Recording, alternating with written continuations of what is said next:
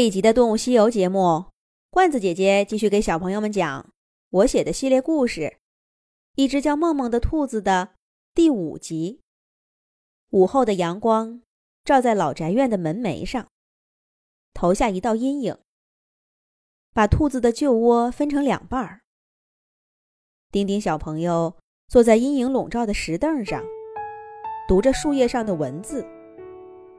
兔子写的字。跟丁丁写的不一样，跟所有人写的都不一样。可奇怪的是，丁丁就是认的，连看不清楚的字，也能依稀猜到是什么意思。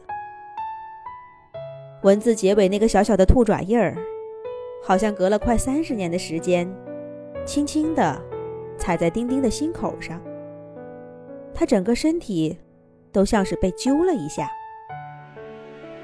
有时候无缘无故的被妈妈批评，丁丁的心里也会这样。梦梦写的那些事儿，就发生在这个兔子窝里吗？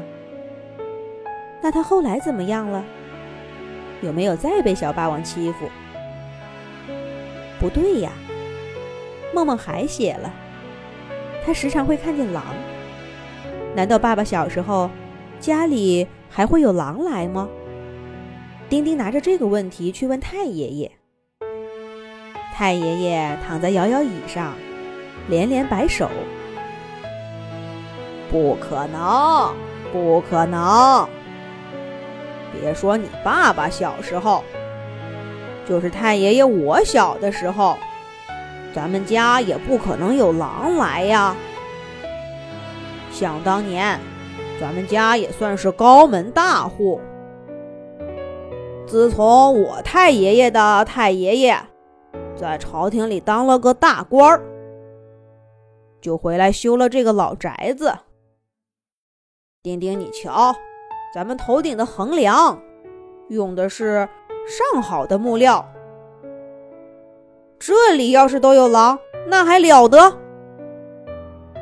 什么？你问哪儿会有狼？傻孩子！现在哪儿都没有狼了。以前嘛，在北面的深山密林里，倒是有不少。太爷爷，那爸爸养的兔子是从哪儿来的呢？丁丁拉着太爷爷问道。哈哈，太爷爷脸上露出爽朗的笑容。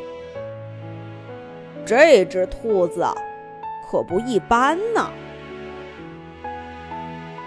太爷爷从摇摇椅上站起来，拉着丁丁走到墙角，给他讲起了兔子的故事。魏明和哥哥小时候养过不少动物，有小鸡、花猫、小狗，他们甚至还捉过一只黄鼠狼。不过他印象最深的。要数一只青蓝色的小野兔，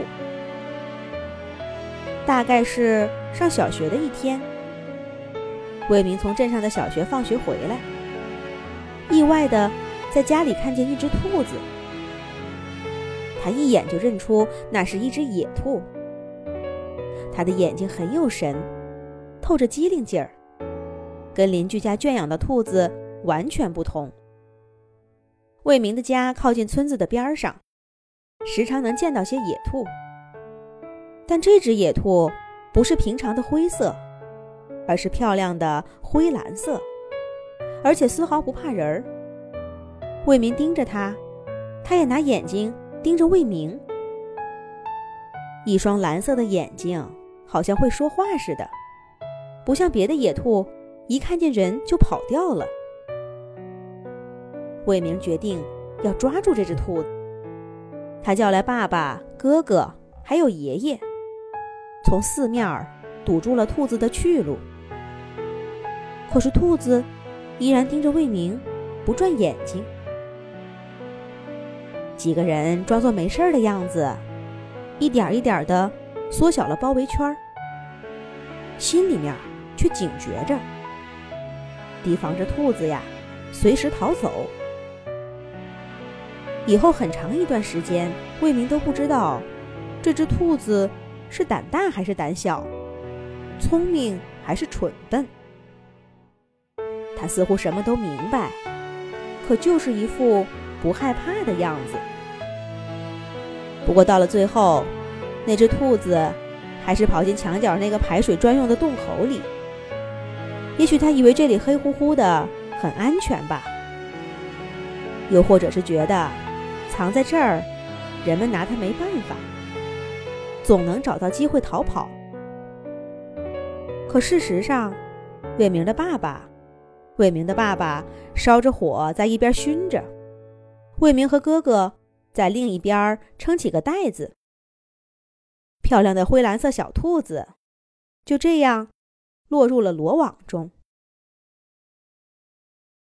太爷爷的故事讲到这儿，爸爸魏明回来了，还带回了镇上的特色小吃。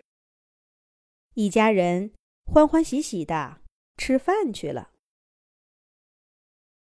一片树叶从兔子窝里飘出来，正好落在丁丁手上。同样的故事。在兔子的日记里，却有一个不一样的版本。梦梦是怎么写的呢？下一集讲。